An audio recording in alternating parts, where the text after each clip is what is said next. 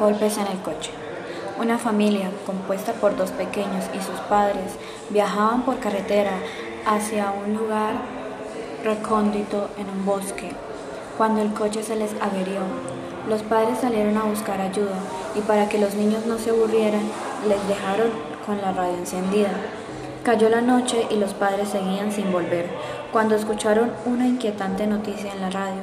Un asesino muy peligroso se había escapado de un centro penitenciario cercano a Pensilvania y pedían que se extremaran las precauciones.